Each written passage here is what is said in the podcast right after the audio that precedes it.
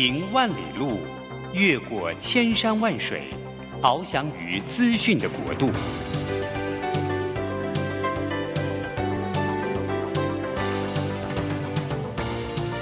以全方位的视野，飞向更高更远的目标。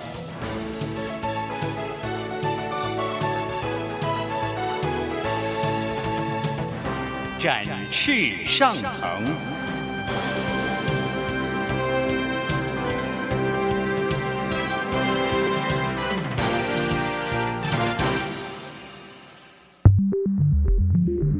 新冠疫情让世界变得不一样。工作职场、生活形态都在翻转变革，学习变成日常的必要必须。让俞国定每周为您搜寻、萃取一本国外热门新书，与你在空中分享。俞国定制作主持，愉快读好书。欢迎大家来到愉快读好书，我是于国定。每个礼拜一的早上八点，我们在台北 FM 九零点九和桃园 FM 一零四点三同步播出。欢迎我们大家每个礼拜一在空中相会。呃，今天我们请到的特别来宾呢，是我非常敬仰的一位呃大师，他是摄影大师胡玉豪老师。胡老师早安，大家好。胡老师啊，大家可能呃。有听过名字，就是因为呃，胡老师最我最早的时候呃，看到胡老师是胡老师那时候是在中国时报，那个早期中国时报还很很厉害的时候，对不对？哦，当年报纸只有三大章，嗯，是我进去那个时候，嗯，还是现章的、嗯、报纸，不是你高兴印？对呀、啊，对呀、啊，对呀、啊，嗯，对呀、啊，所以那个时候那个报纸影响力很大。你在那个我还记得那个时候，我们常常看到你的大名啊，你在那个。报纸上面有出现你的这个作品啊，哈，那呃，我稍微简介一下，那胡老师他的是一生，他整个的一生，我觉得是围绕着摄影或者是摄像机的这个围绕他在在在转。你看他在十五岁的时候就第一次开始就玩这个相机，一直玩到现在，已经我刚刚算了一下，有五十五年了。嗯，我是记我从高一开始。接触单眼相机，对，那这一几年每年在变动，我脑 脑筋不好的总是不会记自己几岁，那去年几岁啊？今年又变了，那每一年在变很麻烦。反正就是玩很久了哈。嗯啊、对，对啊，对啊，对我我因为我一直觉得说，其实呃，在古时候啦，摄影是一个专业，但我觉得在现代啊，摄影变成我们一个生活基本技能呢，因为我们有那个手机以后啊，那个每天都在拍照，但是呢，能够拍的。稍微好看一点，把自己的一些精神，把自己一些想法，把自己一些创意，把自己的一些观察放在自己的这个呃照片里面，放在自己的这个摄影作品里面，这其实是一个很很对我们来讲是很重要的。以前只有像老师这样子大师拿个单眼相机才能做这个事，现在我们不是拿一个那个普通的手机就可以做到这些事情吗？手机是主流哎，拿单、啊、单眼相机的是非主流。哦、老师，你在消遣我？没有，事实上是这个样子。嗯、你说大师，其实哪有那么多大师？嗯、我经常在讲说，下大雨大师，嗯、不下雨就不湿。嗯、所以今天是不湿。今天没有下雨哈。哎，老师，我意思就是说，我们如果说是一个普通人嘛哈，我们拿了一个那个那个相机啊，拿一个就是手机上面的相机啊。我们也可不可以？你们告诉我们点什么秘诀？我们也可以拍的有一点专业的感觉，拍的不会像那个傻瓜傻瓜拍的傻瓜照片这样的。其实傻瓜很厉害，嗯，以前拍照要技术，对，现在拍照几乎可以不要技术。你说拍不好怎么办？因为后面的软体很强，嗯，你可以用软体去补救。对对对，但是如果你没有基础的。涵养啊，你本身就没有美感，你看不到美，你感觉不出来，就拍不到啊。所以反而技术不重要啊，背后那些基本的修养会更重要一点啊。就是对美啊美感的那种感觉，对不对？对。所以你如果没有美感的话，你不知道怎么构图，你不知道怎么样子抓住那个每张照片背后所代表的一些赋予的生命的话，你就拍出来就会傻傻的嘛，哈。但是摄影摄影最迷人的就是说，你不会拍也可以拍，你会拍也可以拍，嗯，其中的差异很多人是看不出来的，嗯，那如果看不出来就没有价值，对，所以因为不会看的人是占多数，对，所以现在用手机拍照是主流，对，他也不在乎什么，但是他过程拍得很高兴，嗯，那我认为这个已经是摄影带给大家的快乐，对对对，那已经是基本的目的已经达到了，对，对，对，对，那你说拍得美不美？那是已经是你拍了很多丑照片，丑到让自己说：“哎，我应该精进一点，改改 要改一改，改 一改。”然后你就会自我改正，对对，对，社会水准会提升。就是刚刚跟大家特别报告，就是老师最近出了一本书，胡老师胡玉华老师出了一本书，叫做《摄影融合人生》。那你光是拍照拍很高兴，那有什么意义？严格讲起来，不太有什么意义。对，你活一辈子。总是要有几件事情，你随时拿起来都是津津乐道的。你拍照也是一样，不要因为它入门容易，你一脚踏进来了以后，那你就不求精进。那我们人也是一样啊，你作为人，那你应该时时在求精进。对，不管是你的精神层面、你的知识层面，甚至于现在人最重视的财富自由，你也要精进啊。对啊，对啊，对，对，所以要刚。讲说你这本书这本新书《摄影融合人生》，所以摄影其实最重要的事情是要把人生融合在里面。对，因为摄影总是镜头最外，所以你做人你就要想着利他，嗯、你要把别人拍美，嗯、你要把风景拍美。嗯，你不会说，哎，我今天对李某人很不满意，嗯、我就把他拍得丑丑的。嗯，没有，我们镜头最外，嗯，就是要拍美美的，对，让人能够感动。对。那你这样就可以提升你自己，嗯，给别人带来快乐。对，那像拍照最简单的就是一定有构图。对，那构图一定要简洁。对，那简洁你应用到你生活里面来，就是要断舍离。对，那你做到断舍离，你家里才会整洁，空间才会出来。嗯那就人生的美感会提升。就是你看大师跟我们讲话，就是说我不过拍一张照片，他就第一个要讲要 要利他。对，我们曾经在这边谈过稻盛和夫先生，日本的这个呃经营之圣啊，稻盛和夫，那他就终身就讲一件事情，就是利他。那我们觉得，在这个小小的事情里面拍照，我们进来对啊，拍照我帮你拍照嘛，那当然是利他，对不对？我帮你拍的美，那当然是利他。我帮你拍的呃，让你觉得心开心，让你觉得满意，那就是利他。对，所以帮我们，我们如果能够把我们的一些人生的一些呃概念输到你的照片里面，它呈现出来的东西就会变不太一样哈，对不对？老师，你这本书里面啊，他在第一章啊有讲说。我这么看，你怎么看？这什么意思啊？因为每个人对美的感受是不一样的。对，那你要去细心的去观察那个细微的差别在哪里？对对对。那这个细微的差别，如果你可以分辨出来，你拍照会越来越有信心。就是我这么看，那我为什么要跟你一样？嗯，我有我的看法。你说不美，我认为很美。因为这是我拍的，嗯、我按快门，我自己做，我自己负责。你认为不美，那是你的观点。对对，对，对，对。所以这个呃，拍照就是一个表现自我的这个很好的一个方法嘛。老师，你这边有写到有一个事情是说，摄影是用来提醒当下的好方法。过去的你拍不到，嗯，明天的还没有来，你也不晓得明天是怎么样。也许像台湾在地震地带。什么时候发生一个大地震？你想的明天，嗯，已经是不一样了，跟现在完全不一样。所以，我们人唯有当下是真的，其他都是假的。嗯，所以从大师这个呃这本书《摄影融合人生》里面，我们可以看到，我觉得很棒。当下，摄影就是当下，把当下留下来。对，我们也不能拍过去的事情嘛，哈。那但是呢，未来的事情也没发生，所以也不能够。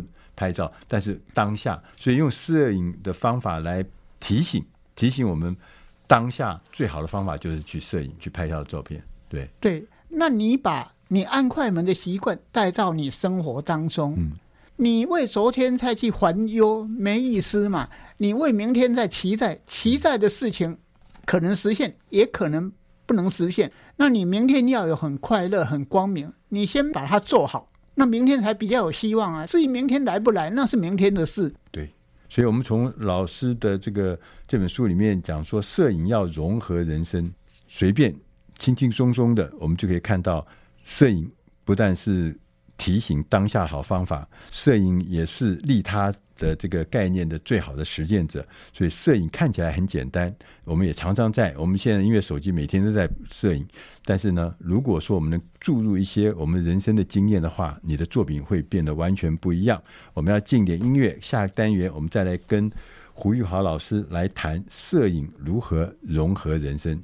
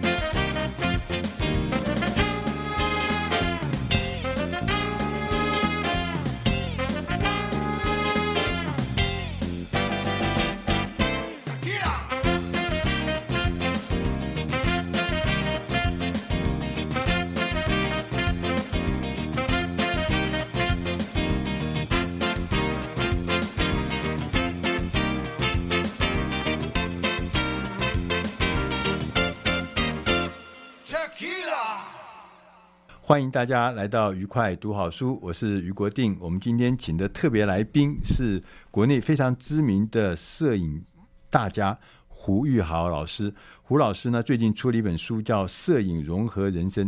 这整本书里面呢，啊，就让附除了有很多文字之外，更多的东西呢是有很多的呃老师的摄影作品了哈。那有很多的作品，我看起来都呃非常非常的。感动，为什么会非常感动？因为那些景花园我也看过，比如说一朵花，我也看过啊，啊，或者几个人，我也我也遇过啊。然后这个同样的山我也去过啊，同样的海我也看过。诶，为什么老师会拍的这么厉害？不，不是厉害，拍的这么好啊？我就觉得很很很很叹为观止啊。所以我想请教老师，老师你可以丢一点那个你的诀窍给我们？譬如说人物摄影，我们每天都在拍人物嘛，哈，人物摄影怎么样才拍得好？其实，人与人之间接触是最频繁的。那你要把人拍好，关于什么叫好？就是你对他了解的有没有透彻？然后你在拍他的时候，你有没有很耐心的等他的表情、他的肢体语言，或是他所处的光线都很美好的时候，嗯、你对他了解越多，拍出来的照片越会有他的精神在你的影像里面。嗯、所以不能够什么一二三笑，一二三什么对不对？其实茄子什么？对啊，你搞就这这大家都僵在那边。对，你一提示要拍了，然后每个人表情都垮了。嗯、所以拍照，你应该就说我要拍了。好，事实上你没有拍，你稍微等一下，等他以为你拍好了以后，你再开始拍。哦，所以人物要在他不是僵，是生动的那个表情的时候，就把他抓住。就是他平常表现他的样子，而且要他样子最美的，因为。人有很多样子，欢乐跟忧愁跟痛苦表情都不一样。对呀，对呀。那如果你把他拍的哇，他很愉快，表情很好的，他会很对你觉得哎，拍得好。所以那个生人物人物摄影的话，第一个就是要掌握那个生动感觉，对不对？不是那个僵化的表情。对，要有动感，要有动感。那这动感呢，就是老师给我们的建议说，也许可能千万不要去。叫一二三拍喽，这样子对不对？这样会把大家都凝固在那边。通常好的照片都是事前你要想好，嗯，不是说你到餐厅吃饭，然后叫个服务生来，哎，你帮我，因为手机很方便嘛，嗯、他帮你按一张，你做记录可以，就是某年某月某日多少人在这个场合，对对对，聚会，那这样的记录照片就无所谓，反正这种记录记录。这种照片你当场看也不稀奇，但是你把这一张照片留五十年后，从你那个仓库抽屉里面翻出来的时候，哇，当年是长得这个样子，哇，当年我们的情况是什么？记录的照片就比较不在乎。但是你要拍真的一个人可以展现他自己的，你一定要深深的去观察，深深的了解，那你才能够拍得更生动。对。所以这个人物照片，呃，要把它分清楚。第一个，有些是记录，有些是纪念。比如说，大家一起吃饭，拍一张照片，我们常碰到嘛，哈。那这个最重要是要拍的完全，然后拍的记录，这是记录。那其他如果要拍人物的话，那就一定要掌握它生动，对不对？那生动最简单的方法就是不要要让它自然表露它自然的本性、自然的表情、自然的行动、自然的姿势，那这是关键嘛，对不对？因为我们拍照一般都是停留在纪念照的性质，对对对，你要美就要去拍肖像啊，就像那个孙中山啊，国父挂在墙上的，对对对，而蒋中正官，他一定是有模有样，他才认可说，哎，这个有像我，对，值得挂出来。那其实这一类的照片非常重要，嗯，但是在台湾目前社会没有人重视，重视的人非常非常少，对对。哎，老师，我先的另另外一个要想请教老师，就我们常会到呃荒山野岭到户外去嘛，哈，海边啊山上，那怎么样会拍这个风景照会拍得好？就同样的山，我刚刚讲的同样的山我也去过，你也去过，如果发觉胡老师拍出来的山就跟我的不一样啊，同样看到一个花草，那我就发觉，哎，你怎么拍的这么漂亮？我们怎么拍的这么那么难看？对，怎么样让这个风景啊或景物啊能够变得生动啊好看？因为不管你拍什么东西，你的心一定要够静。那比如到山林水边去，你可以听听到树木跟树木在对话，你是一个旁听者，不是看到，你是听到了那些有生命的东西，跟你同样是在地球上，只是他们的形态不一样。那你要进到你能够听到他们的喜怒哀乐，那你这样拍出来的。风景会很有感情，嗯，那如果你心很浮躁，那个很低微的声音你根本听不到，那你听不到，你说要把它拍得美美的就不容易。然后第二个，你去了几次觉得拍不好，有些人同一个地方去了无数次，嗯，阳光不对，他觉得不够好，风雨不对，天空的云不对，有很多不对，他都不要，他可能去了五趟十趟。然后才挑一个最好的，嗯，所以一般人都会觉得我也去了，我为什么拍不好？因为你是过客，嗯，你没有跟他做朋友，嗯，你没有像在拍人像的时候，我们先做朋友，先了解你，对，对，哦，有基本的信赖了以后，才能够掌握他的瞬间之美。老师讲说，要到那边是用很静的那个心态进去，作为一个倾听者，对，在旁边那边倾听这个山林的风声、丛林鸟叫的声音，然后你跟那个环境做朋友，你才会有那个属于刚刚讲的那个感情，才会在跟那个地方就融合在一起，拍出来当然就不一样。否则，要不然我们就是像观光客一样，就来这边啊、呃，这个。拍拍拍两个纪念照，那当然不可能拍出好东西啊。其实拍照慢很重要，慢哦。我举个例子，比如有一次，我是在东北角海岸，嗯，那一阵子我都在拍月亮，嗯，就是每个月十五月圆的时候，嗯，我在拍月亮的专题。那我不能匆匆忙忙的赶到海边去，就是我等着拍你想象中的景象。我下午就去了，我在海边。坐了三个小时，那我提早去，当然是在等太阳下山，等月亮那个气氛起来。嗯、那我坐在海边，本来觉觉得海边没有什么，但是看久了，就哇，原来那海边那些石头，海浪一下子涌上来，一下子退下去，我越看越美。我说人生很简单嘛，只要你晓得进退，你就会很幸福。如果你是一个股票族。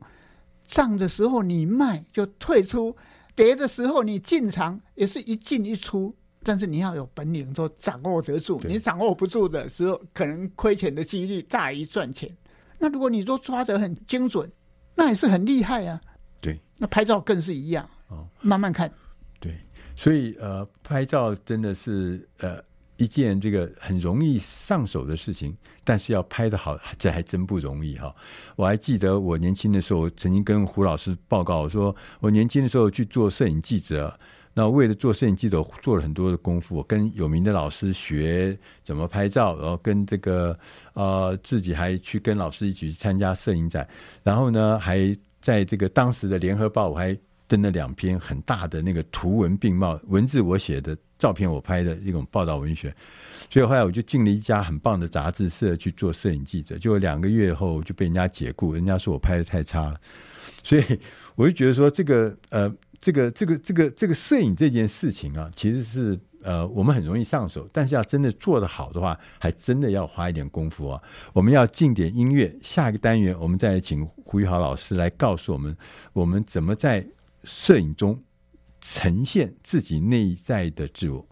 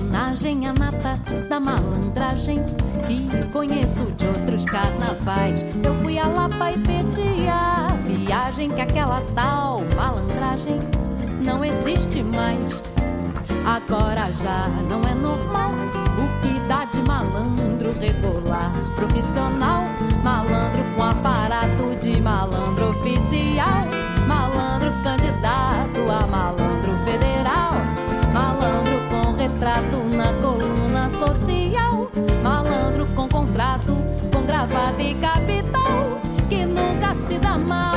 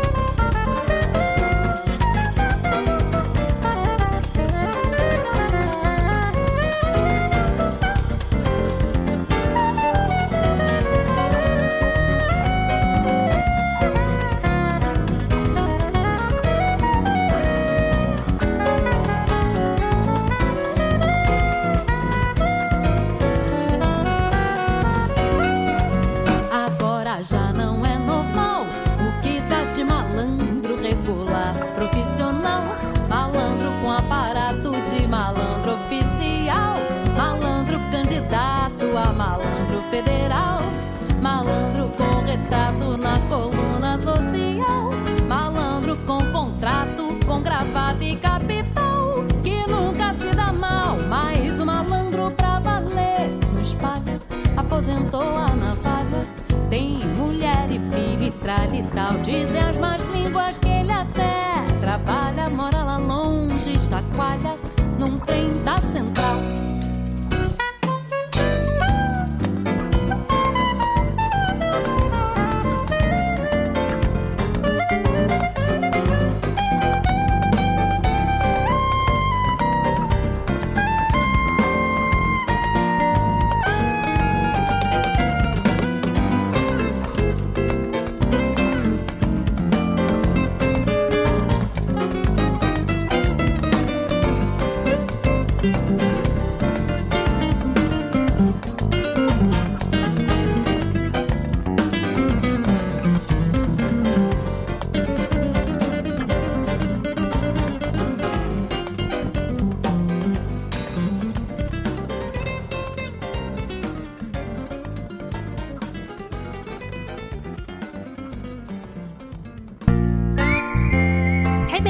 九零点九佳音广播电台，桃园 FM 一零四点三 Go Go Radio，宜兰 FM 九零点三 Love Radio，这里是佳音 Love 联播网，精彩节目欢迎继续收听。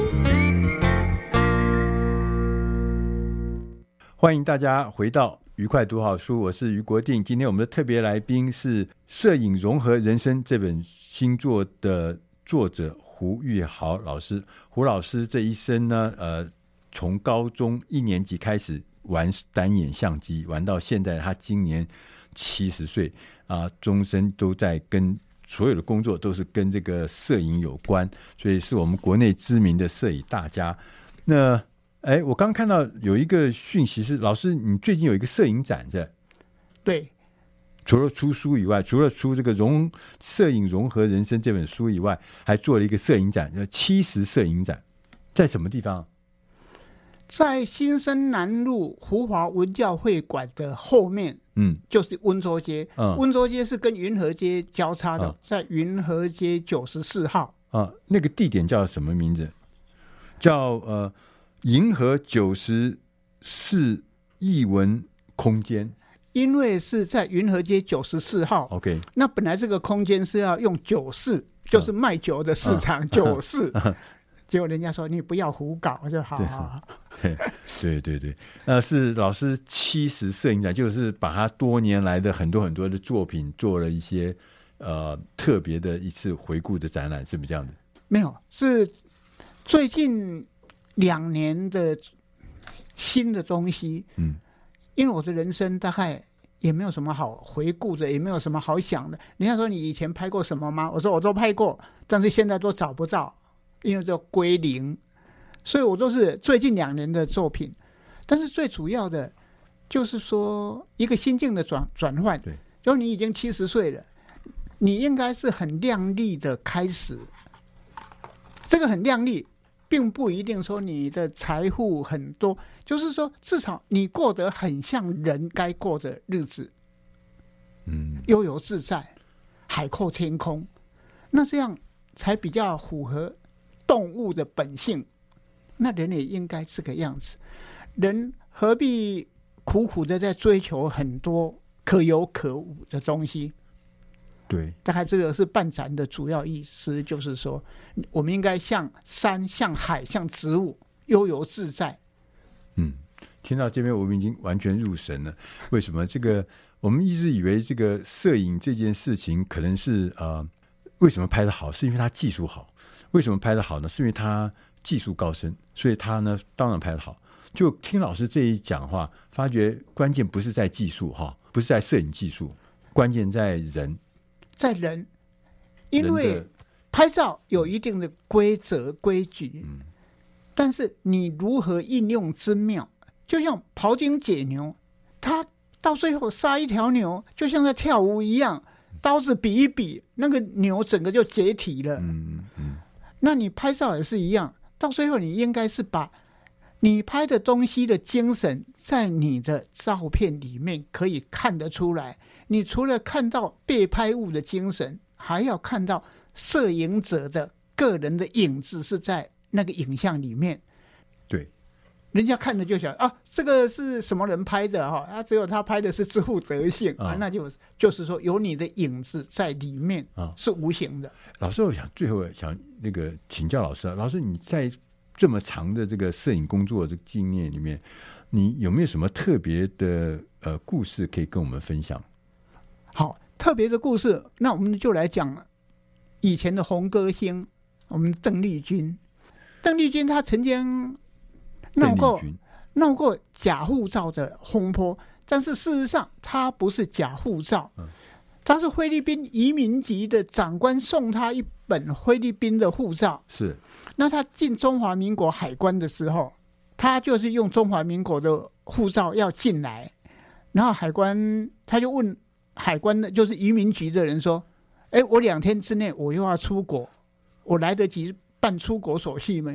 他就说：“绝对来不及。”他说：“那我还有菲律宾的护照。”我能不能用菲律宾的护照进来，然后两天之后又出去？对，事实上是可以，但是那个时候有一个记者就说：“那就明显的是假护照嘛，因为你不是在菲律宾出生的，你也没有在那里住过。”那这个新闻就闹很大，那闹很大，他就暂时从演艺圈退下来。对，那退下来一阵子以后，他在日本办了一个记者会，就是好几两三年之后，然后因为。新闻发生的时候，我是在跑国际机场的新闻。对，对我知道这件事。他办复出的记者会在东京，我刚好又在东京。对，那我去拍照，对于他整个的流程，我会非常清楚这个新闻事件的背景。哦、对对对，因为我了解，然后他也认识我，所以办记者会的时候，他这眼光一扫，怎么有一个认识的人在这里？他出事的时候，我在。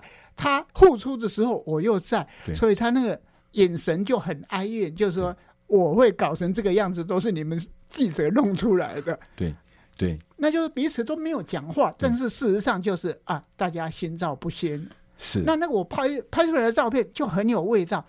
他办记者会应该是很高兴，因为要办得很风光的。对对。那遇遇到一个晓得他这个整个过程的，所以那个照片拍出来。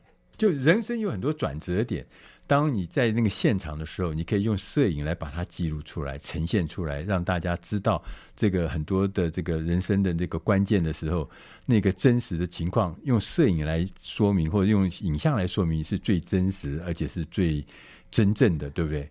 其实我之所以会那么热爱摄影，因为摄影给人生很多道理。人生失败的多，成功的少。你拍照也是一样。你不要的一大堆，你挑出来的只有一张。我经常讲说，你要拍的好，只拍一张就好，没得选，就是一张是最好的。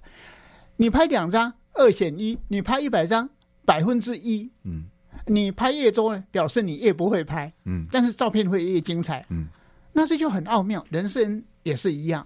嗯，就人生在关键的时刻做关键的事情，不要去搞一大堆。呃，莫名其妙的事情，就像拍照拍了一大堆莫名其妙的照片，其实到最后都没有用。对啊，但是你没有那个那个失败，又不会酝酿出那一张的成功。其实我们从呃胡老师的这个这个摄影人生中，我们就可以体悟到，摄影这件事情虽然是我们随处可。得常常发生的事情，但是如果说当我们把我们的精神、把我们的一些人生观、把我们的哲学观放到摄影里面去，你就会发现，其实摄影这件事情，它所代表的意义是非常深远的。它不但是可以作为记录，它也可以告诉我们、传递我们的人生观、传递我们的一些价值观。所以不要认为。拍这张照片随随便便按下去，它其实背后有无限想象的空间。我们今天非常谢谢胡玉豪老师到我们节目里面来告诉我们，摄影是可以融合人生的。谢谢老师，谢谢大家，也谢谢大家收听我们下礼拜礼拜一早上，我们同一时间空中再会。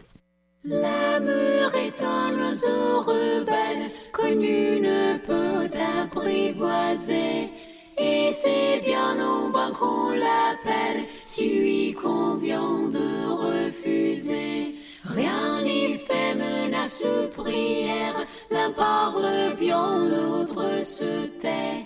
Et c'est l'autre que je préfère, il n'a rien dit mais il me plaît.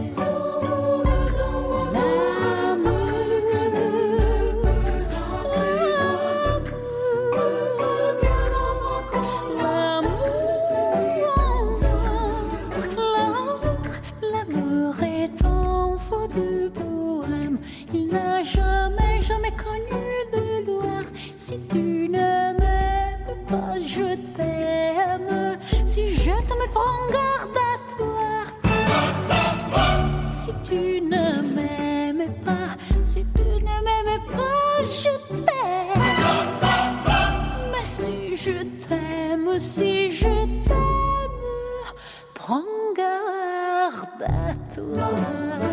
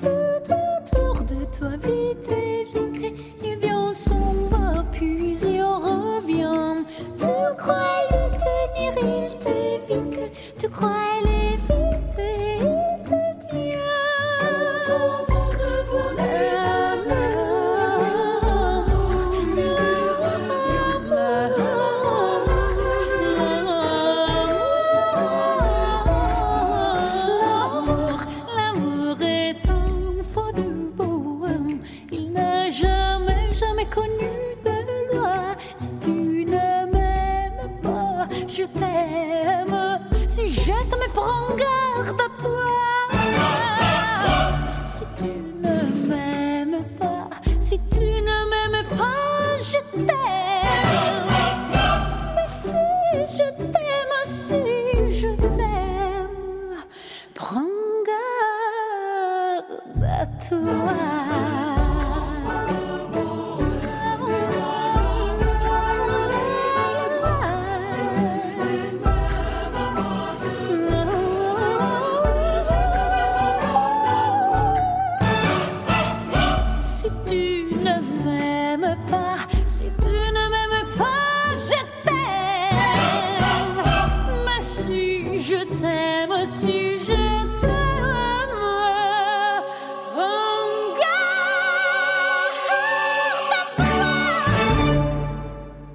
大家回到愉快读好书，我是余国定。最近大家很多人都在讲被动收入，就是说我们除了我们正常的主动收入之外，要建立被动收入，因为有了被动收入，你才可以享受那个真正的财富自由。我们今天选的这本书的英文名字叫《Don't Start a Side Hustle》，我们中文翻译成。别再搞副业。其实他要告诉我们的是怎么去建立、呃，搞定这个被动收入。它是有阶段、有方法的。这本书的作者叫布莱恩·佩吉。佩吉呢是一位企业家，是位线上的教育家，也是被动收入的先锋。我们来讲讲这个作者呢，他在这个所谓建立被动收入这件事情上的一个传奇故事啊。布莱恩·佩奇啊，刚开始的时候呢，他是用别人的房子，强调是别人的房子啊来经营 Airbnb，并且呢，他建立了一支虚拟的队伍，完成了所有需要动手处理的工作。他把这项业务呢做到每年有三十万美金的营收，一个礼拜大概只需要工作三到四小时。讲到这边，你会不会觉得很很好奇啊？怎么会做到这么厉害的事情呢？房子也不是他的，呃，团队也没有说是一个真实的团队，花很多钱的那种团队，它是一个虚拟团队，竟然一年可以赚到三十万美金，这简直是天方夜谭。布莱恩·佩吉呢，他推出这个服务之后，陆续的就收到了很多亲友们的来信请教，所以呢。佩吉呢，他就会整了一套课程，教这些亲友、这些好奇的亲友呢，如何经营 Airbnb。然后他决定呢，就把课程呢就放在网络上销售。但是呢，刚开始初期的时候，这个尝试呢是惨遭失败，就刚开始的时候是不顺利的。他就认识了一些线上课程的大师，这些人是很厉害的，做线上课程的。他们呢，这些大师啊就开始帮佩吉呢开发了一套行销系统，并且呢就决定每天进行网络研讨会啊，就像我们讲的什么每天来做一次读书会一样，就每日进行网络研讨会。好几个月之后，开始有了一些销售的成绩，然后布莱恩就录制了一支研讨会的短片，提供了常态的自动的播出，特别强调是自动的。那这个常态自动播出的这个短片呢，后来帮布莱恩呐、他这套线上课程带来了上千万美元的营收，而且几乎呢是自行自动运作。于是啊，布莱恩·佩奇呢，就成为他自己他所强调他所谓的被动事业家。在英文上面呢，有一个特别的专有名词叫做 “passivepreneur”，就是被动企业家。布莱恩·佩奇认为呢，今天呢，有一个新的富人阶层已经出现了，这个群体被称为被动事业家，就是被动收入加上事业家的综合体。那这些被动事业家有一些特征。第一个，他们不仅是财务状况良好，而且还可以充分享受自由支配的时间。第二个，他们不是传统的高收入者，像是什么外科医生啊，或者律师啊、会计师这些人，不是。他们也不是在戏谷这些高科技业者，也不是在华尔街、纽约华尔街工作的人。他们呢，来自各种背景，他们有各种的教育程度，他们有一个共同点，就是他们懂得创造被动收入。接着我们来看看，那怎么样来搞定被动收入呢？我们靠着被动收入来创造真正的财富自由，这是有方法的。作者说有四个阶段，第一个阶段是要了解你为何而战和不必工作的数字。也就是说，我们想要永远的摆脱工作，你每个月需要产生多少的收入？有一个很简单的算法，就是将你目前实际支领的月薪，就拿到手的月薪哦，呃，要扣掉税，扣掉所有的，就是这些东西是实际拿到的月薪的一点五倍，这样会使你感到比较安心。然后呢，你要厘清为何而战，这是我们的。动力来源，你可能会想说：“哎，我要买一艘游艇啊，买一艘船来环游世界。”也许可能你的呃理想或想法是：我要成为一个非营利组织里面的重要的义工。知道自己为何而战，我们才有可能在早上啊，像迎接圣诞节的孩子一样，从床上弹起来啊，推动我们去做这个必要的事情。这是动力的来源。第二个阶段呢，是要选择你的第一个被动收入的工具。这个第一个被动收入工具，应该是你可以在正职工作之外兼顾的工具。你可以从有你拥有的，或是你创造的，或是你控制的资产中产生。最重要的是一开始你只能有一个被动收入工具为你工作，也不要每个月呢。选择不同的被动收入工具，所以第一开始的时候要先专一。譬如说，在社群媒体接受广告赞助和产品代言，在网络上创建有用的模板、试算的表格和检查的清单，这样子的呃系统可以卖给有需要的人。也许你可以开发网络上的特殊的互动工具或是计算工具。我们也可以试着销售可以扩展的服务，像是虚拟的助理啊，这就是可以延伸、可以扩展的服务。或者呢，我们来开发和销售数位的课程，就是我们有一些专业，我们可以把专业做成数位的课程。或者最稳当的，我们就买这个配息的股票。很多人在讲说存股啊，就是买配息的股票，或者是生产。挂上你个人品牌的白牌产品，透过个人推荐连接厂商的产品来赚取佣金，这也是一种被动的收入。第三阶段是要扩大被动收入工具，直到达到不必工作的数字。扩大被动收入工具的关键是理解生产者和消费者之间的区别。这个角色要先搞清楚。我们过去都可能都是扮演消费者的角度，现在我们要变成一个生产者。例如，像我们阅读一本好书，然后呢，我们就。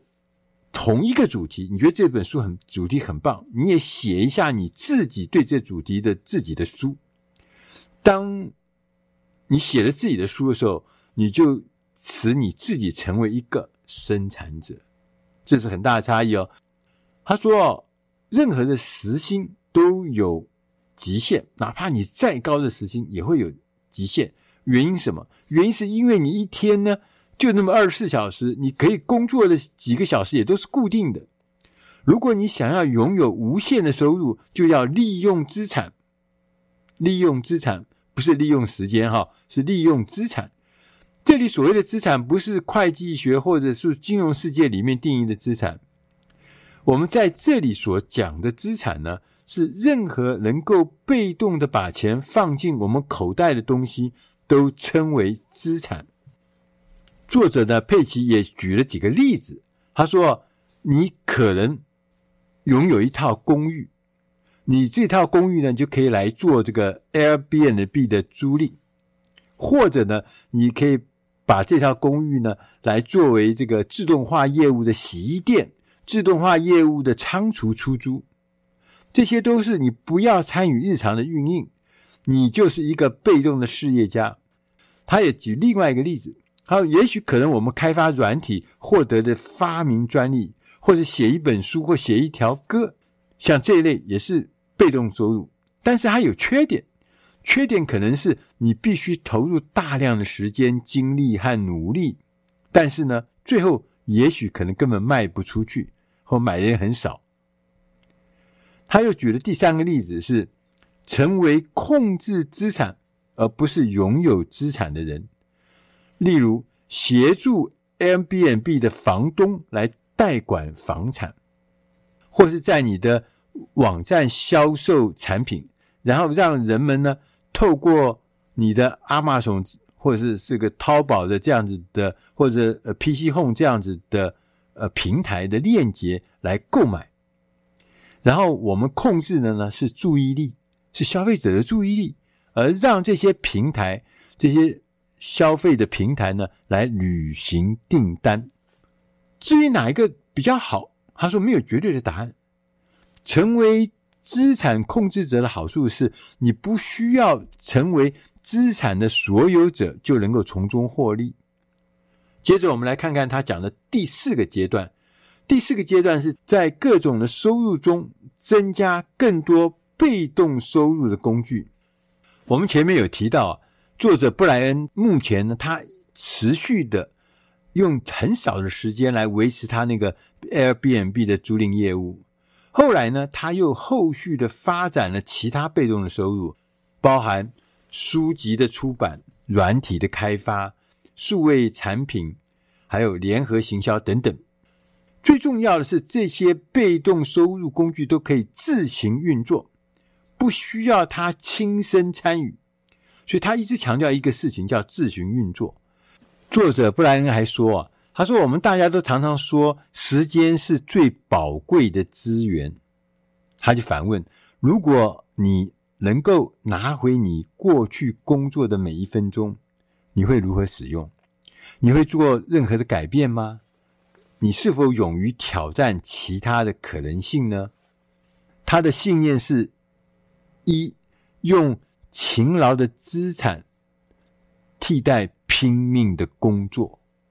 第二，利用产品或是利用服务，甚至是你不拥有的资产来创造现金流。第三，成为一个生产收入的人，而不是一个赚取收入的人，这两者是差别的。第四个，建立一个被动收入的帝国。过上自由的生活。以上的内容是出自《大师轻松读》第九百零二期，别再搞副业，四阶段搞定被动收入，创造真正的财富自由。我是余国定，谢谢大家收听，我们下集再会。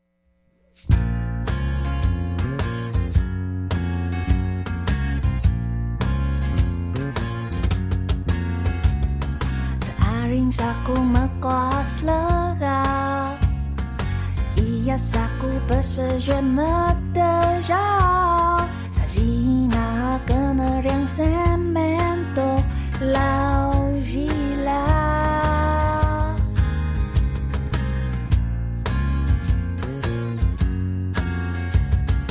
Mekos aku ruke tamaku.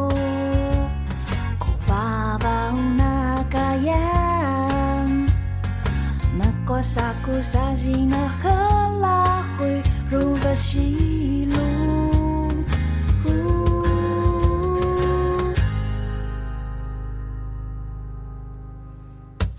Merkosa ku nah, sapa bagian nawari Kebelam aku rekejang rumah kosaku. Akisa ku sipa kosa rekasa Reka kelhun ni utuk